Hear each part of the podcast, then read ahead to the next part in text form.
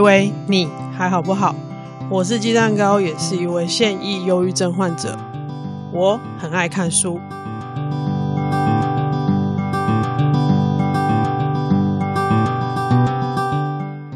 本期节目感谢 r e m o 读墨电子书平台赞助电子书，推广电子阅读。r e m o 赞助电子书给听众跟读者，鸡蛋糕没有收任何一毛钱。但可以完全照自己想要的方向选书、聊书，remove 完全不干涉节目内容。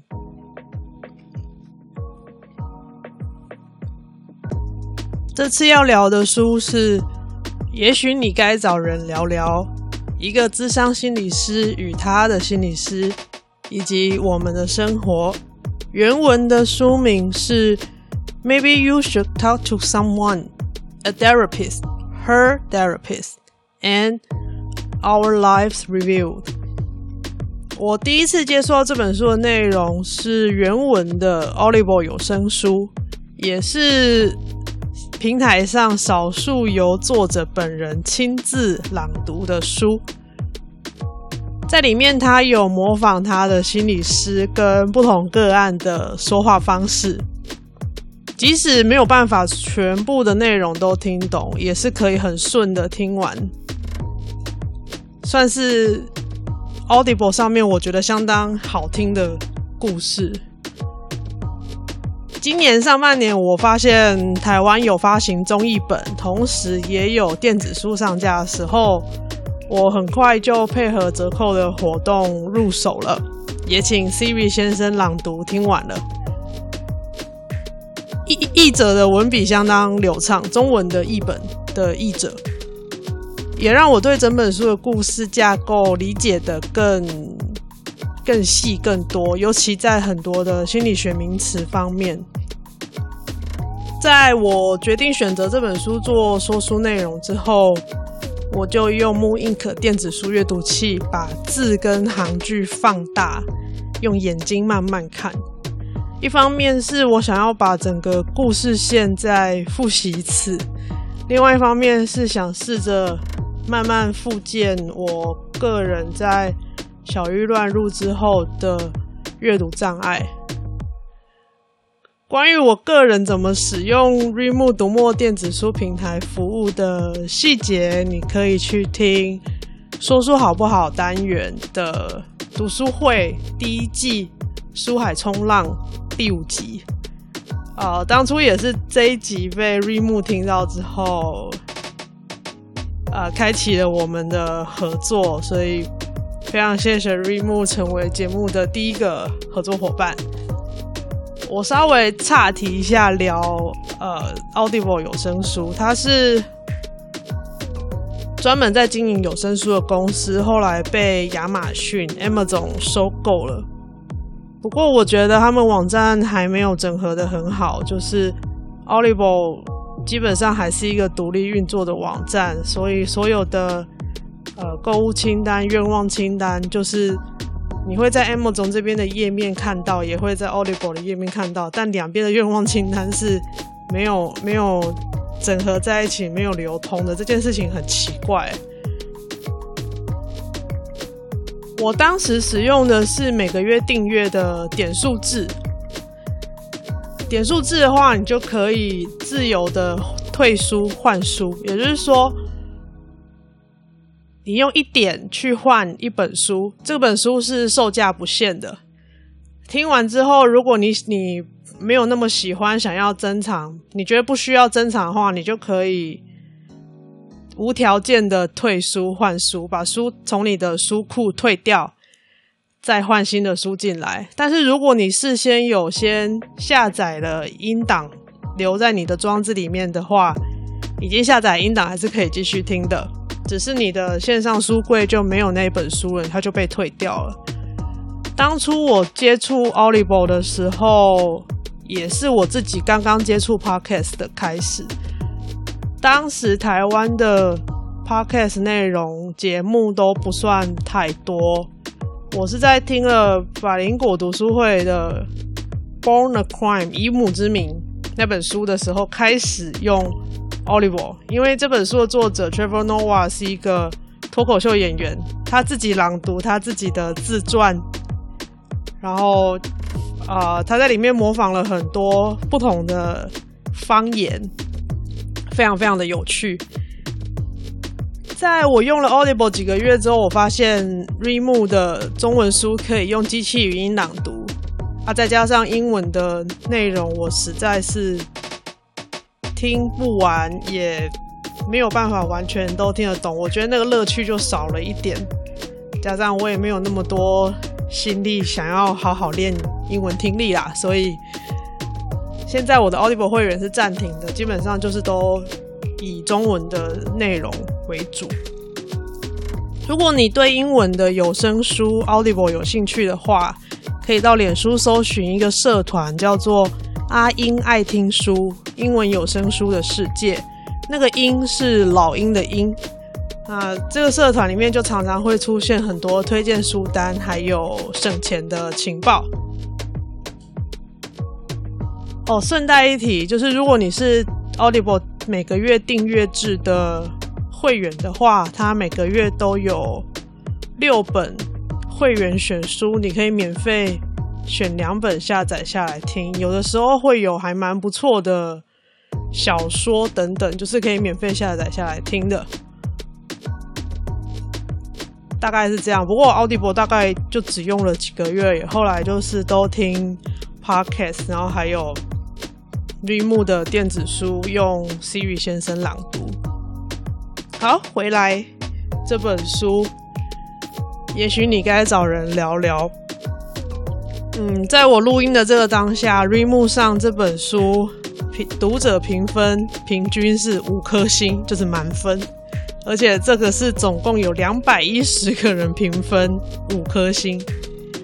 累计总共有一万五千两百零八则划线，有十六篇的公开书评。这些数字都是我使用 Remo 平台以来蛮少见的数字，就是真的是蛮多的，而且是一致好评的的书。这本书上市之后，因为它是上半年出版的，到录音的这个时间应该也发行有半年左右的时间。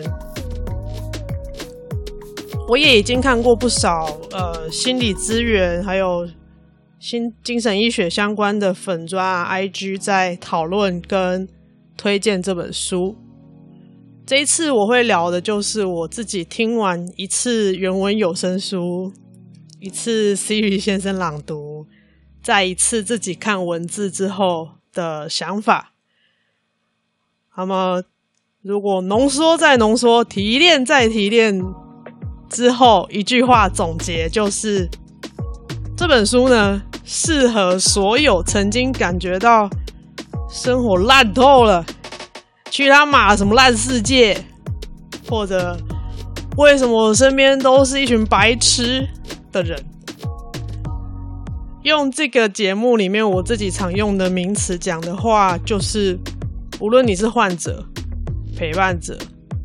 专业助人者。或者是你正在成为专业助人者的路上修行的人，都可以从这本书里面得到很多不同的想法跟启发。每一本书给读者的第一印象通常都是封面，我难得的我就从封面开始聊起，因为它让我印象非常深刻。它的封面是黄色底的，上面的主要图案呢，就是一盒抽取式卫生纸，那个卫生纸盒是浅蓝色的，那卫生纸已经有被抽过，抽出一坨出来，然后旁边卫生纸盒旁边有三坨用过的。揉起来的卫生纸馄饨。我觉得这个封面设计师完全抓到。作者是心理师这个身份，他很特别的地方。它的主色黄色是那种偏暖色系，而且又带有中性性质的那种颜色。我不是设计背景，所以我不太知道那个要怎么用专有名词形容，但是它看起来是是是是有温暖的感觉，但是又不会到很热，这样。就我自己的印象当中，我看诊的诊所还有去的咨商空间的装潢，通常都是主色调是米黄色，或是带一点点灰的白色。在这个主色调之外，灯光、家具还有摆饰，常常都会出现有这个黄色的元素。所以我觉得抓这个颜色出来，这个设计师蛮蛮厉害的，他有抓到心理师这个角色的特色。再来使用。卫生纸当做主视觉，我这真的就觉得很懂很会，因为卫生纸应该是精神科诊所跟心理智商所用量最大的日常消耗品了吧？呃，如果是我的话，因为电子书没有没有没有办法看到封底，呃，有有有时间有机会的话，我再去实体书店看一下它的封底长什么样子。如果是我是设计师的话，我会在封底再加一个看起来很好用又很好看的垃圾桶，因为呃，那三坨卫生纸呢，让我想起我的心理师他的智商室里面坏掉的那个自动开关的垃圾桶盖，它一开始还可以正常运作，就是有点像我们那种车站里面的。厕所的那个水龙头，你手靠近之后，它就会自动呃开水出来嘛。那那个垃圾桶盖就是你手靠近，垃圾桶盖就会打开，然后你手离开，垃圾桶盖就会盖起来。但是那个自动开关的垃圾桶盖好像就是设计的不是很好，它很快就坏掉了。修了几次之后，我想心里是肯放弃了他。后来就直接把那个高科技垃圾桶盖收起来，就只剩下垃圾桶本人。所以那三坨卫生纸就是，呃，有让我联想到那个 垃圾桶这个东西。总之，这个封面我非常喜欢，就是能够感觉到这个设计师很会，他也很懂，就是呃心那个心理智商的一些环境上的特色，然后把它。直接在封面上用很强烈的视觉把它表现出来。除了封面之外，其实这本书最精彩的是它的内容，它的故事本身，它的故事结构非常的强。如果你看了一下它的目录章节标题，你就会发现，其实它更像一本小说。这一点的话，跟很多他用议题或用问题或者用情绪分类的大部分心理相关科普书的编排方式是有很大很大的不同，也因为他的写作方式真的很像小说，所以在阅读的时候会让读者忍不住一个一个故事就接着读下去，因为所有的。情节都非常的流畅，那也因为它带有小说的特质，所以这一集的说书，呃，为了避免爆雷太多，我的素材会直接有引用的素材，引用的书里引用书的内容的部分，我会使用行路出版社的文案，还有他们已经公开的试读跟书斋的内容。这些素材在 Readmoo 的网页都可以看到，连接我会放在 Show Notes 节目笔记里面。如果你透过这个连接购买结账的话，对你没有影响，但是 Readmoo 读墨电子书平台会给我一点点分润。那这个是可以帮助我未来可以做出更好的 Podcast。除了这些引用的素材之外，我会再加上我自己听，加上读了三遍之后的一些，总共三遍的一些思考。但是如果你很介意暴雷的话，我建议你可以先按暂停，先去这个节目的 IG 有书封的那一篇贴文留言，抽 r e m o 读墨电子书的兑换码，留言到十月三十号中午十二点截止。等你看完书之后呢，再回来听完后面的内容。内容部分就二十秒之后开始喽。本期节目感谢 KKBOX 赞助播出，能免费畅听 Podcast 喽！立刻下载 KKBOX，或是在 KKBOX 的网页版都可以收听我的节目哦。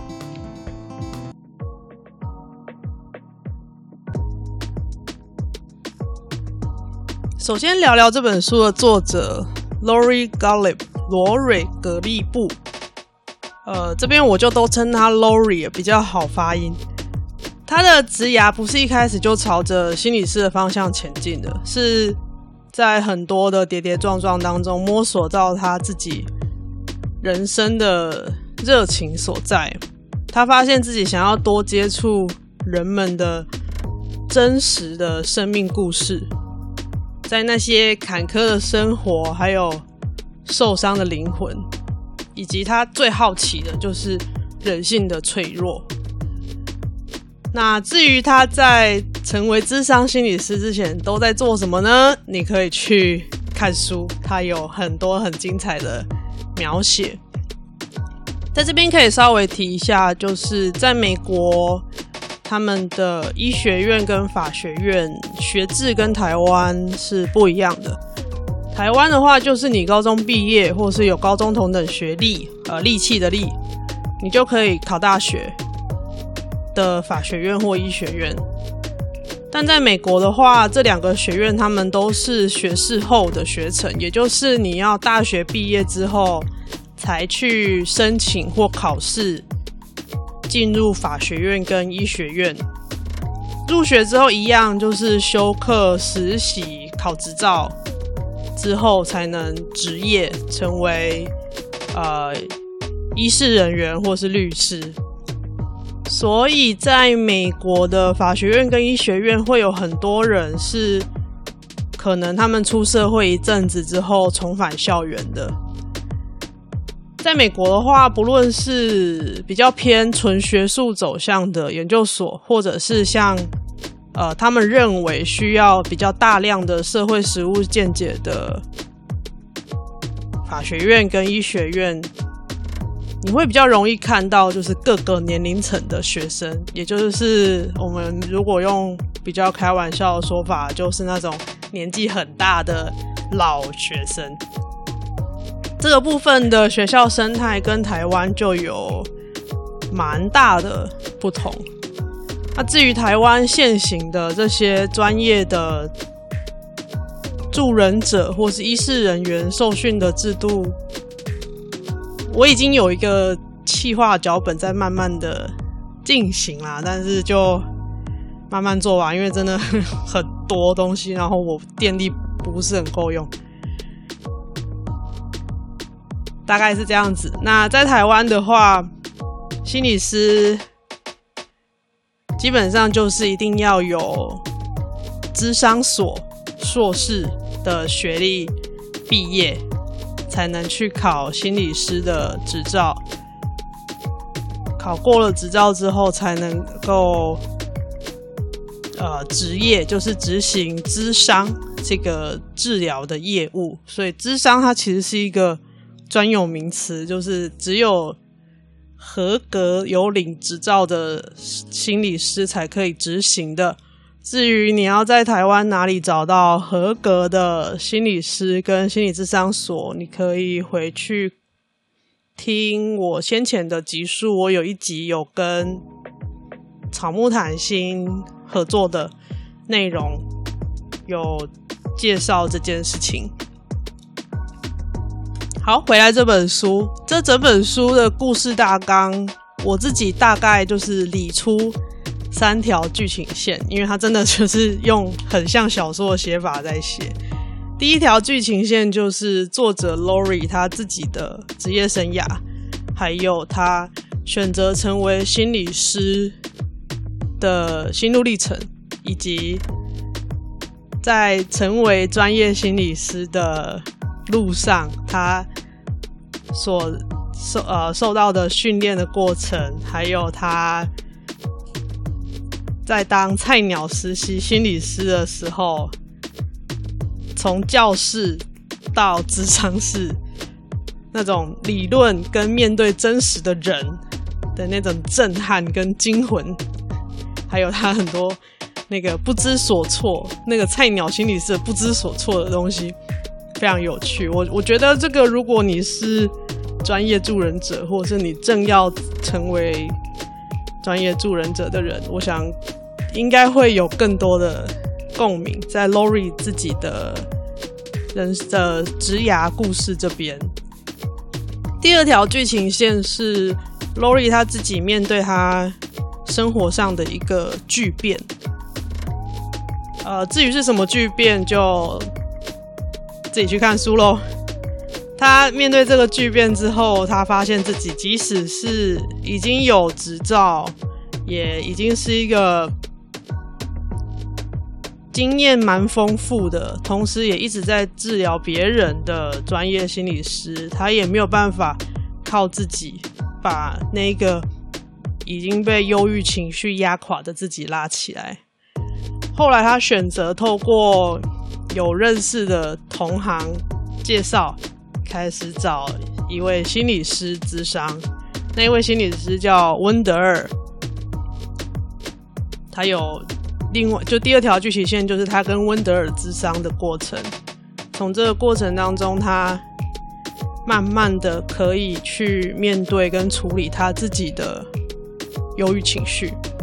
第三条剧情线里面有很多个角色，就是在讲他的病人。Patient，总共有四个病人，包括一个是呃制作当红影集正在上映的当红影集的暴躁好莱坞制片大叔，还有一个是新婚不久就被诊断出末期癌症，在壮年的阶段渐渐走向生命的末期的一个三十世代的女生。还有一个是觉得自己的生活烂透了，身边没有家人，没有朋友，然后给自己最后一年的生命期限，他打算在下一次的生日自杀的七十几岁的阿嬷。还有一个是感情路上不断的受挫，让他自己的生活一团混乱。同时，他又在咨商的过程当中，他忍不住去搭讪在跟他同一个时段来咨商，在候诊室等待的一个帅哥的二十几岁女生。总共就这四个病人，四个 patient。呃，台湾的助人现场可能照场合的不同，就是。来求助的人可能会被称病人 （patient），个案应该叫 subject，或是叫求助者。这本书是选择从头到尾都用“病人”这个词啊，所以这一次的内容我就都用“病人”来代替我比较常使用的“个案”这个词，避免混淆。在专业伦理的范围，其实他们分享。病人的故事都是有经过适度的改编，而且隐藏了可以辨别出个人身份的所有资讯，所以你可以把他的四个病人的故事看成是四段人生的故事就好了。但你要知道，这不是，可能不是只有四个人的故事，他可能会把他其他的元素也糅合在一起，但。其实都是真实的故事，只是可能不是都发生在这四个人身上。作者 Lori 在成为心理师之前，他的职涯经验累积，还有他个人的写作兴趣使然，他其实长期有在连载专栏文章。我对这本书印象很深刻一点，就是 Lori 非常擅长使用很白话又很幽默的方式，在故事当中包装解释心理学的原理、心理学专有名词，还有不同的学派的大师的治疗观点，或者是对人性的观察。这些大师包括欧文·亚龙、卡尔·荣格、卡尔。罗杰斯，他写的非常浅白，所以不管你是心理学麻瓜、心理学新手还是老手，其实，在阅读或者是聆听的过程当中，你都可以在 Lori 写作的这个平行视角之外，你从他的内容里面，你可以找到另外一个观看这整个故事的视角。这视角可能是 Lori 的自嘲。有可能是抽离出来的第三人，也有可能是把自己带入他描述的个案的人生故事。每个病人走进智商室的理由都各有不同，治疗的目的也不一样，而且这些事情其实常常随着。智商跟治疗的过程，它是会变动的，会用现在的话讲，应该是什么滚动式修正，它是会改变的。但唯一的共同点就是，其实书里面提到的所有人，包括 Lori 在内，这些人都跟你我一样，就是都是有血有肉的人。Lori 在书里面有提到他。去找温德尔咨商嘛？可能有的人会质疑说，呃，像他这样需要另外找心理师咨商的心理师，可靠吗？找他治疗可靠吗？就我自己知道的状况是，呃，很多助人者都曾经是求助者，他们可能也以前也都是病人。常常是因为他们曾经经历过人生的苦痛，让他们愿意走上助人者的修行之路。另外，呃，心理师有一个督导的制度，督导就是呃督学的督，导师的导。白话的说，就是有另外一个资深的心理师，用专业跟经验，跟来寻求督导的心理师。一起讨论病人的状况跟治疗的方案。心理师找督导讨论是要付钱的，而且督导费用常常是比咨商的费用还贵的。一个心理师想要成为督导，也是需要另外透过考试、受训、拿执照的。再回到刚刚一开始的问题，呃。自己都需要咨商的心理师找他治疗可靠吗？这件事情很主观啦，但我个人觉得，像 Lori 这样愿意揭露自己的脆弱的一面的助人者，其实常常会是更加认真照顾眼前病人的助人者。当然，就是身为专业人士啊，他自己去寻求智商，他在给温德尔智商的过程当中，他专业的嘛，他自己也是专家，所以他其实非常明白温德尔在对他使用什么治疗技巧，怎么样引导他，试着要聚焦在什么样的议题，所以难免就有很多很多的内心小剧场，他也常常会在智商的过程当中自问自答，在脑内。一直一直在问自己说，呃，如果我是我自己的心理师，在这个时候我会怎么做？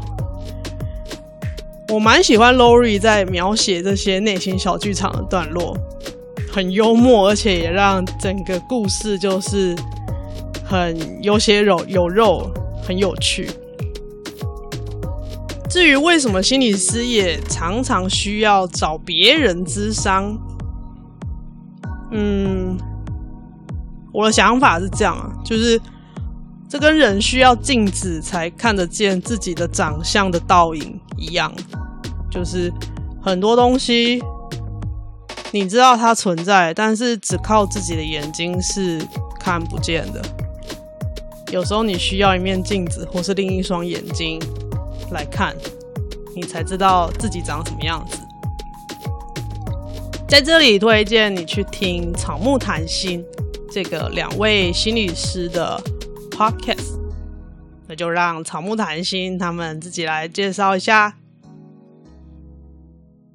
大家好，我是草，我是木，我们是草木谈心。我们的主要会分享一些跟心理智商、心理学或是伴侣关系相关的主题，希望用轻松的方式让大家认识心理智商，进而认识自己。那如果你对心理智商有兴趣的话，我们目前有三集可以推荐给大家。第七集的部分是介绍心理智商是什么，跟聊天有什么不一样，谁会需要心理智商。第八集的话是，如果你需要智商，可以从哪边找，会有什么样的进行方式以及费用。还有第十五集，我们跟无所事事合作。然后在这集里面呢，我们有聊到对于心理智商相关的 Q&A。听众如果想认识心理智商，或是想要听我们的介绍心理智商的话，欢迎来收听我们的节目。啊，也谢谢鸡蛋糕的邀请。耶，拜拜。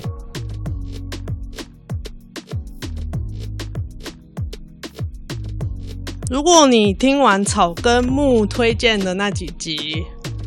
对于智商伦理有兴趣了解更多的话，可以再听他们节目的第十二集跟第十九集。听完之后，你再回来看这本书，你会对这本书里面 Lori 的各种内心小剧场有更多的共鸣。这几年，可能因为心理健康的议题，慢慢的受到一些重视。社会上有开始有一些讨论，呃，我我我有发现有出现很多的精神医学、神经科学、心理学相关的专长的人士，或者是他们本身有心理师或医师的执照，出现了很多不同的身份，像是作家啦、呃，网红啦，或者是在各式的新媒体上曝光。我我在最开头说了，我很爱看书，所以其实看了不少这样子相关的内容。在做了这个 podcast 之后，演算法也推荐我看到好多个不同的粉砖、IG 账号，还有 YouTube 频道给我看。A 斗内，我只能说，从事这个行业的人。就是他们会接触到非常非常多的故事，只是只是呢，呃，故事人人有，但真的不是每每一个人都有能力说出一口好听的故事。啊、呃，我个人想要提醒的事情是，不管是影像、文字或是声音营造的形象，这个形象跟正式进入治疗关系。是完全两回事的。在外面公开讲的东西，它叫做宣传，叫做故事，叫做卫教。你可以把它当成是一种知识内容、一种观点或者一种评论。但是这个跟真真呃专业的治疗行为是完全不一样的事情。在前面讲过的。呃，大家都是有血有肉的人，所以这一些啊，专业人士或者是说医事人员，他们每一个人都一样，大家都会有自己的个性、立场、观点，甚至是喜好。所以现在网络这样这么网络的资源这么发达，我个人的小小提醒就是，如果你带着对网红或者是偶像的印象走进那一个人的智商室或是诊间，我个人认为这件事情对病人本身是有一点危险的。你可能会抱着不太现实的期待。这个我觉得对治疗关系本身是有害的，这是我个人的想法。因为在精神医学这一块，呃，病人跟心理师，尤其是智商关系啊，病人跟心理师的治疗关系，其实我们纵观整个医疗体系的话，智商关系其实是一个蛮特殊的医病关系。这个关系基本上它只存在那一个时段的那一间智商室里面，在那个时在那个时间跟空间里面，病人跟心理师一起针对生活的困境去讨论病人的感受，一起去爬梳整件事情的脉络，或者是感受的脉络。这过程当中可能。呃，有谈话，有沉默，有眼泪，也有很多可能除了对话之外的互动模式。毕竟不是每一个人都有办法透过谈话把自己的感受表达出来，可能会有其他不同的表达方式。对我来说，那一个时间空间它是很特别的，因为它是一个。呃，如果我们用实体上的伤口来说好了，就是呃，身体上受伤了，其实心理受伤也是一样的意思，就是咨商的过程就很像是你揭开一个旧的疮疤，然后清创，重新上药，上药之后等伤口愈合还要复健，这整个过程可能不会太舒服，甚至。是会很痛的，大家可以想象，你伤口在清创跟重新上药的时候，是大家都痛得哀哀叫，但是这样才是对伤口的复原有好处的。很痛，但是他必须要去经历过。再来复健的过程，他很有可能不会立刻好，不会立刻痊愈，也有可能他就不会好了。可能就只是帮你维持住这个功能而已，不要再恶化了。在心理层面来说，就是生活困境可能不是靠几个小时谈一谈就可以立竿见影、马上有效、马上就解决的。用台语来讲，就是。呃，讲一句无输赢的啦，你家己人生几十年的问题，啊，叫人安尼几点钟讲讲的，替你解决啊，干嘛要好康的代志？哪要喝康？嘿，大家拢唔免做啊。就是你你人生累积了几十年的问题，叫人家这样子谈谈几分钟啊，谈谈几个小时，或者是你开几颗药就解决。呃，人生有这么好康的事情就好了。呃，如果用 Lori 在书里面提到的话来说，就是他认为啦，心理治疗之所以有挑战性，就是在于他要求病人要用平常不愿意的方式看待自己。当然，心理师在智商室里面，他尽可能会用同理心捧着镜子，但是愿不愿意好好照镜子，还是要看病人自己。他们得自己决定要转头不看。还是要盯住镜子说：“哇，怎么会这样？接下来我该怎么办？”所以，在这个治疗关系里面，它很特别的是，病人也要主动的负起一些责任。这个在其他的治疗关系里面是比较少见的。我个人觉得，重点其实还是在走出咨商室之后。病人自己要把在智商室里面学到的或是体会到的观察、觉察以及观点，也就是刚刚 Lori 说的那个照镜子的方式，你要把它带到平常的生活里面，试着练习，试着采取一些行动，做一些改变。当然，在那个时间空间里面，心理师可以给病人尽量的给病人全然的、超然的陪伴、聆听跟理解，无论他的个人喜好与否，因为这是他的专业，他的工作，所以可以想见，这整个承接的过程，或者是说捧着镜子的这个工作，它本身是非常非常耗电的。这也是心理师工专业工作的很重要的价值所在，因为这样子的人际关系，其实在你平常的。人与人的互动之间是基本上不会发生的，同时也因为这个医病关系，这个治疗关系，它涉及了很多个人的秘密、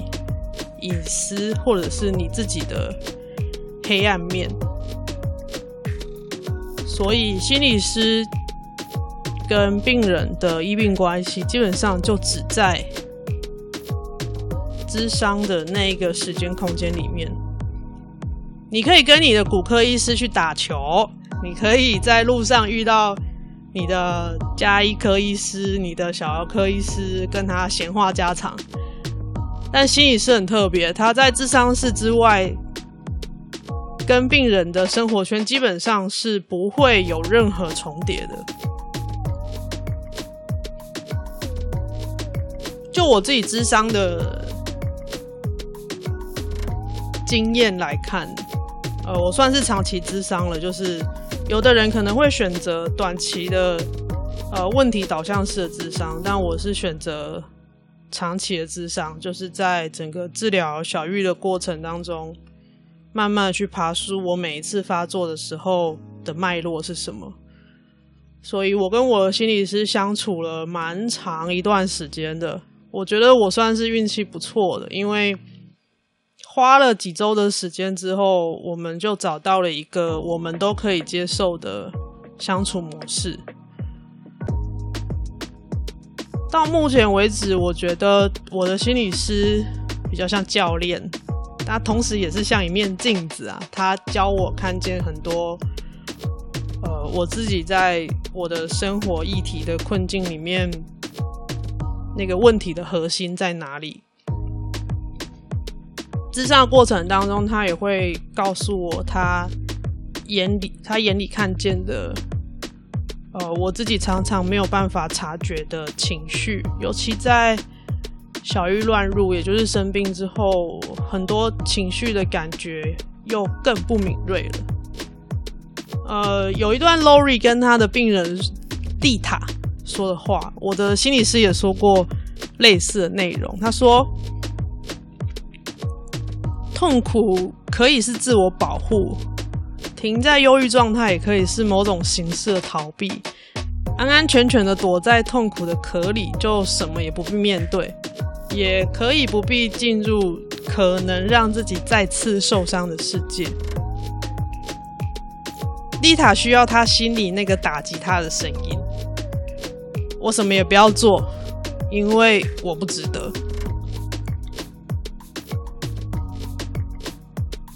其实我有点忘记我的心理师原文是说什么，他但是他大概讲的意思也是这样，就是他认为有些时候虽然说是生病了，是是忧郁症，是被小鱼乱入，但是好像某种程度上我也是需要这个忧郁症，让我来能够有一个正当理由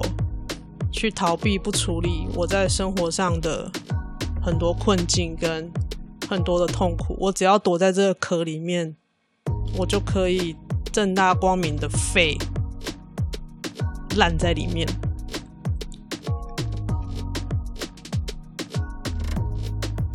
在这段修养的过程，这段时间以来，我真的有很深很深的体会，就是这个世界真的很残忍。很现实，他不会因为你很努力就对你好一点。但是，呃，Lori 跟我的心理师讲的这一段话，让我用另外一个角度来看待我的小玉，就是可能我还在卸下这个保护壳的路上，不过至少我是在路上了。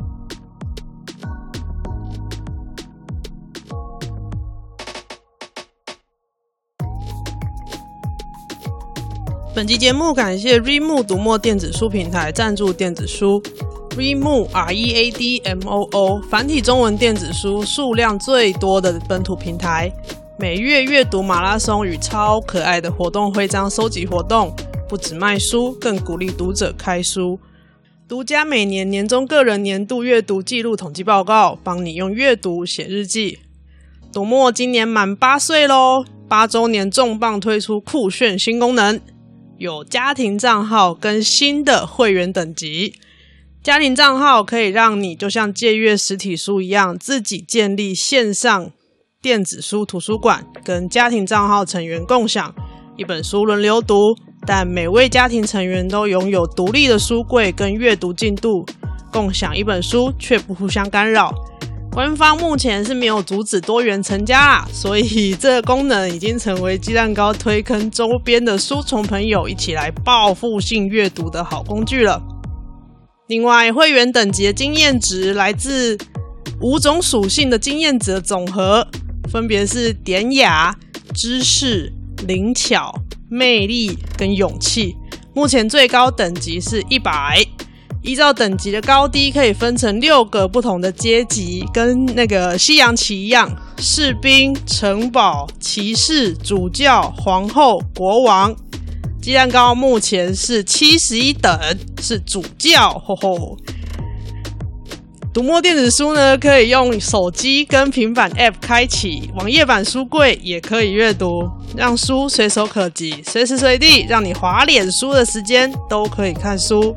R e m o 读墨电子书，让你用眼睛、用耳朵都可以自在的书海冲浪。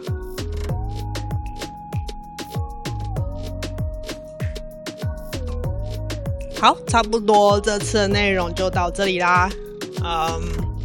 自从入秋之后，我的小郁症状就不太稳定了，就是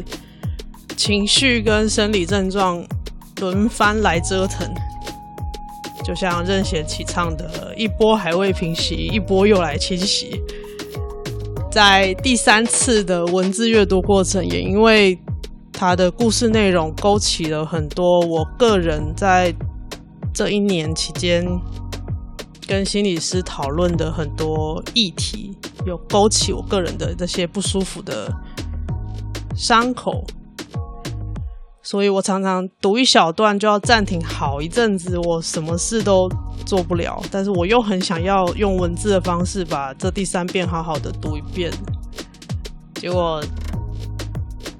这种莫名的坚持呢，就把自己搞得没有力气录音，也没有脑力去。剪辑后置，先前已经录好音档，嗯，导致我的库存完全用光光，呃，节目开张以来周更的纪律也就这么中断了。原先预计应该在九月初上架这一集，就这样子一路拖稿到十月底。我刚刚看了一下我的阅读记录。第三次读这本书，前后读了将近三个月，真的是有点夸张，但就这样了。呃，在这边我要非常非常谢谢读墨行销窗口的很多协助跟包容，所以呢，请你记得要去 IG。有书封图片的那篇贴文留言抽奖喽！书里面他提到了很多心理学大师，也提到了一些著作。嗯，我自己还没有电一一看完，不过我挑了几本比较好消化的，当做延伸阅读书单。另外还有周牧之心理师，他上飞碟电台聊这本书的 YouTube 影片。所以，如果你想了解心理师的观点的话，可以去看看。呃，所有的延伸阅读清单跟 YouTube 影片，以及我前面口播里面提到的 Remo 的八周年新功能，所有的介绍我都会放在 Medium 文章里面。Show Notes 也可以直接过连接过去这篇文章。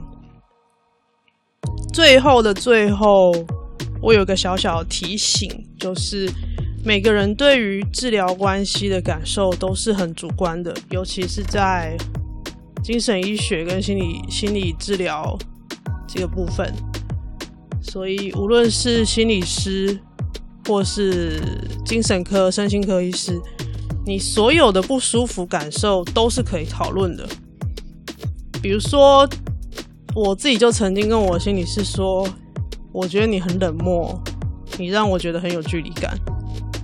他就会试着跟我一起讨论我有这个感受的原因，也一起跟我去面对我的感觉。如果觉得真的没有办法跟眼前的这一位医师或心理师继续治疗关系的话，请记得，你永远拥有选择的权利。这件事情真的非常主观，你可以选择。那如果是那种违反专业伦理的，我只能说快逃吧！你的钱真的值得给那些能够给你专业协助的人啊！智商伦理就是去听草木谈心，好，好，这次就介绍到这里。我是爱看书的鸡蛋糕。说书好不好？谢谢你的收听，微微，你还好不好？